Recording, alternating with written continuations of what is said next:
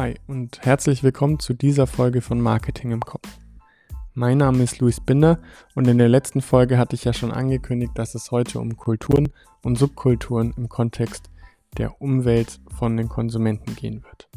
Und deshalb stellen wir uns heute die Frage, inwieweit man sich als Unternehmen auf andere Kulturen und Subkulturen beziehungsweise ganz grundsätzlich auf andere Einstellungen und Werte einstellen muss beziehungsweise auch sollte. Und warum innerhalb Deutschlands verschiedene Regionen möglicherweise unterschiedlich beworben werden sollten und warum gerade bei der Expansion ins Ausland und Firmen an der Grenzregion die Beobachtung von Kulturen und Subkulturen so wichtig ist. Und damit würde ich sagen, legen wir los.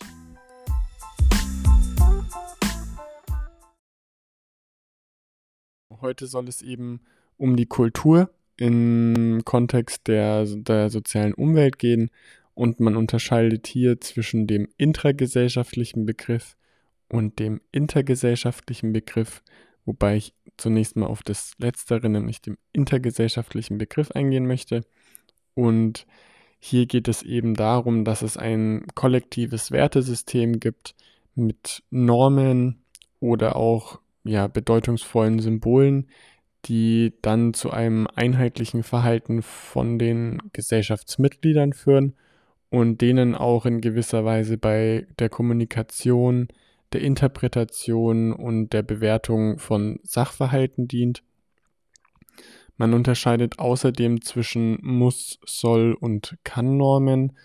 Bei Muss-Normen, das sind einfach Dinge, die unbedingt eingehalten werden müssen, da es sonst zu Spannungen zwischen den gesellschaftlichen Mitgliedern kommt. Sollnormen, das sind Dinge, die ja eingehalten werden müssen, aber es jetzt auch nicht so dramatisch ist, wenn es aus ja begründeten Situationen nicht passiert. Und Kann-Normen, das sind halt Normen, die verfolgt werden sollten, die jetzt aber auch nicht schlimm sind, wenn man eben sie nicht verfolgt.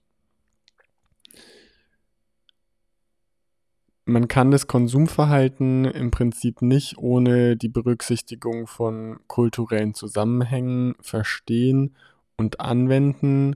Und deshalb sollte in im Marketing beziehungsweise dann spezieller in der Werbung der kulturelle Aspekt nicht nur im Werbetext dargestellt werden, sondern eben auch mit Hilfe von Bildern, Farben, Bewegungen oder auch Musik beziehungsweise eben anderen nonverbalen Elementen in die Werbung mit einfließen.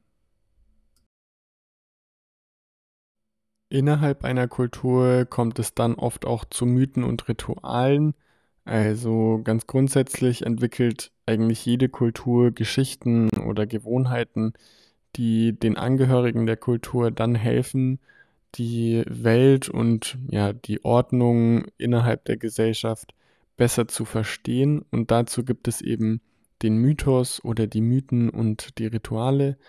Beim Mythos handelt es sich einfach um Geschichten, die symbolische Elemente enthalten und gemeinsame Emotionen oder Ideale eben einer Kultur repräsentieren. Ein Ritual ist ein ja immer sich wiederholendes, gleichbleibendes, regelmäßiges und häufig auch symbolisches Vorgehen nach eben einer festgelegten Ordnung und zu einem festgelegten Zeitraum beziehungsweise in gleichmäßigen Zeitintervallen. Eins der wohl bekanntesten Rituale ist wahrscheinlich der Muttertag, einfach nur als kleines Beispiel. Und damit kommen wir eigentlich auch schon zum intragesellschaftlichen Begriff. Der schreibt Subkulturen, also intergesellschaftlich ist eine gesamte Kultur und intra ist dann nochmal spezifisch innerhalb dieser einen Kultur, nämlich eine Subkultur, diese Subkulturen tragen oft auch ein kollektives Wertesystem mit Normen und entsprechenden Symbolen, sind eben aber nur eine begrenzte Gruppe oder ein, ja, ein Segment von Käufern innerhalb einer Kultur. Nach außen hin oder ja, wie, wie werden so Subkulturen definiert? Hier gibt es häufig einfach Merkmale wie zum Beispiel Alter, Religion, Herkunft oder eben andere Untergruppen der gesamten Gesellschaft. Und obwohl diese Subkulturen einzigartige Merkmale mit sich führen und tragen, haben sie auch die dominanten Merkmale von der entsprechenden Hauptkultur in sich. Also es ist nicht so, dass Subkulturen dann einfach kleinere Gruppen sind, die sich komplett ja autonom bewegen und autonom sind, sondern das sind einfach Gruppen innerhalb einer Kultur, die eben ähnliche Vorstellungen haben, sich aber in gewisser Weise dann nochmal spezifisch von der eigentlichen Kultur unterscheiden und somit dann eben eine Subkultur bilden. Vielleicht ein paar ja, konkrete Beispiele für Subkulturen. Ich habe ja schon Merkmale aufgezählt, mit denen, mit der Hilfe von denen man dann Subkulturen definieren kann. Aber man hat eben die Möglichkeit, zwischen Nationalitäten und Ethnien Subkulturen zu bilden oder Religionen helfen da auch oft Subkulturen zu definieren. Altersgruppen und ganze Generationen können als Subkultur definiert werden, beziehungsweise dann eben letztendlich auch das Geschlecht und die sexuelle Orientierung. Wie wichtig Subkulturen mittlerweile im Marketing sind, sieht man eigentlich daran, dass immer mehr Firmen in Mar im Marketing oder eben in der Werbung diese kulturelle Vielfalt herausstellen wollen. Und als kleines Beispiel vielleicht auch HM hat 2018 eine Managerin für kulturelle Vielfalt ins Leben gerufen. Es gibt immer mehr eben diese, ja, die Auseinandersetzung mit Kulturen, Subkulturen und eben der Verbindung von denen. Also es wird momentan auch immer mehr dieses Diversity Marketing präsent und definiert, beziehungsweise eben einfach genutzt. Also das ist auf jeden Fall ein Punkt, auf den man achten sollte und den man auch mit in das Marketing integrieren kann. Wie wichtig die Kulturen bzw. die Subkulturen sind und was für einen Stellenwert die haben, kann man ungefähr daran erkennen, wie stark sie andere Sachen beeinflussen. Und hier muss man einfach sagen, dass alleine Kulturen bzw. Subkulturen schon komplette Lebensstile prägen können, einfach weil es hier ein geltendes Wertesystem gibt, die entsprechenden finanziellen Mittel teilweise zur Verfügung stehen, um Einfluss zu nehmen, beziehungsweise auch, dass es eben einen Handlungsrahmen gibt, von möglichen und erlaubten Handlungen und zusätzlich auch unter anderem mit Hilfe von den eben genannten Faktoren sozialer Druck ausgeübt werden kann. Also man sollte hier als Unternehmen einfach darauf achten, dass wenn ich ein Produkt habe und das dementsprechend auch ja vermarkten will, dass ich erstmal gucke, was für Kulturen oder Subkulturen sind für diesen Markt oder für dieses Produkt relevant und die dann auch gezielt anzusprechen, einfach um den Personen dieser Kulturen auch das Gefühl zu geben, ja, ein Teil des Produktes zu sein oder dass eben das Produkt auch für diese Personen relevant sein könnte und natürlich gibt es auch negative Aspekte von Kulturen oder Subkulturen. Also gerade, ich habe eben das mit dem sozialen Druck angesprochen, der ist natürlich vorhanden. Allerdings muss man auch dazu sagen, dass es natürlich über Marketingaktivitäten auch zu, in Anführungsstrichen, Revolutionen kommen kann. Also man kann hier neue Denkanstöße auch vermitteln oder geben, wenn einem, also wenn das Unternehmen bestimmte ja, Ziele verfolgt, jetzt unabhängig von dem finanziellen, sondern einfach, wenn ein Unternehmen gesellschaftlich auch was verändern möchte, dann ist es hier auch ein guter Punkt zu sagen, okay, was für Subkulturen oder Kulturen sind denn überhaupt relevant in meinem Markt, um die dann auch gezielt ansprechen zu können.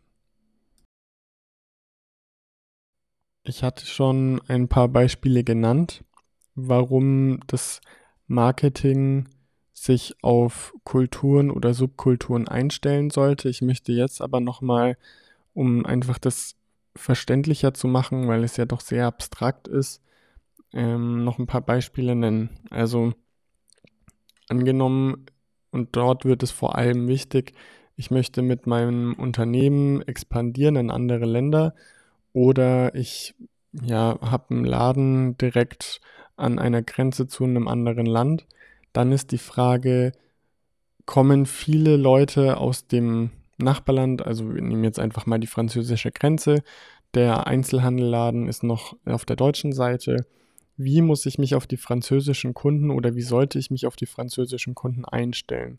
Das fängt damit an, dass ich Mitarbeiter habe, die möglicherweise Französisch sprechen, dass ich Produktbeschreibungen oder ja, Wegbeschreibungen, also so Orientierungsmerkmale, vielleicht auch nicht nur auf Deutsch, sondern auch auf Französisch anbiete. Und äh, zum Beispiel ist auch die Frage, ob ich vielleicht andere Produkte anbieten sollte. Einfach, um jetzt mal ein Klischee zu bedienen, wir nehmen mal an, die Franzosen trinken mehr Wein.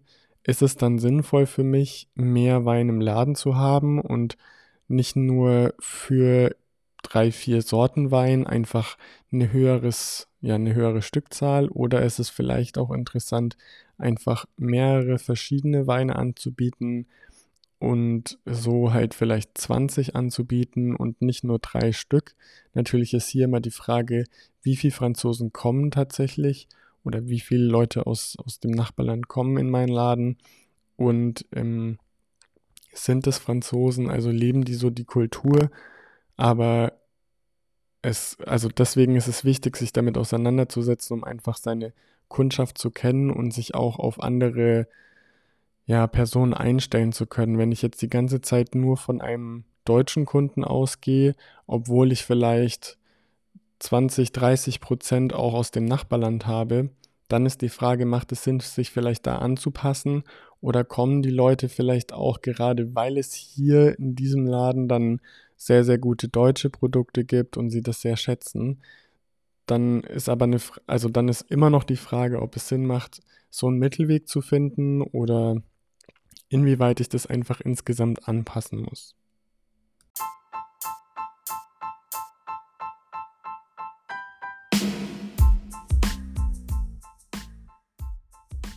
Ja, das war schon wieder soweit von mir. Danke, dass du dir auch heute wieder die Zeit genommen hast, diese Folge vom Marketing im Kopf anzuhören. Ich hoffe, ich konnte dir einen ja, neuen Mehrwert bieten und du verstehst jetzt noch genauer, was für einen großen Einfluss die Kulturen und Subkulturen auf unser Konsumverhalten hat und wie dementsprechend das Marketing vielleicht auch angepasst werden sollte. In der nächsten Folge geht es dann erstmal ganz grundsätzlich um die Kommunikation. Ich würde mich riesig freuen, wenn du diesen Podcast bewertest, damit auch andere von diesem Wissen profitieren können und mir schreibst, was dir an der Folge am besten gefallen hat. Wenn du Fragen und Anregungen hast oder vielleicht sogar Verbesserungsvorschläge, dann schreib mir einfach. Alles Wichtige dazu findest du wie immer in den Show Notes. Und auch alle wichtigen Infos zur Folge sind natürlich in den Show Notes. Ansonsten war es das heute von meiner Seite. Wir hören uns in der nächsten Folge. Ciao.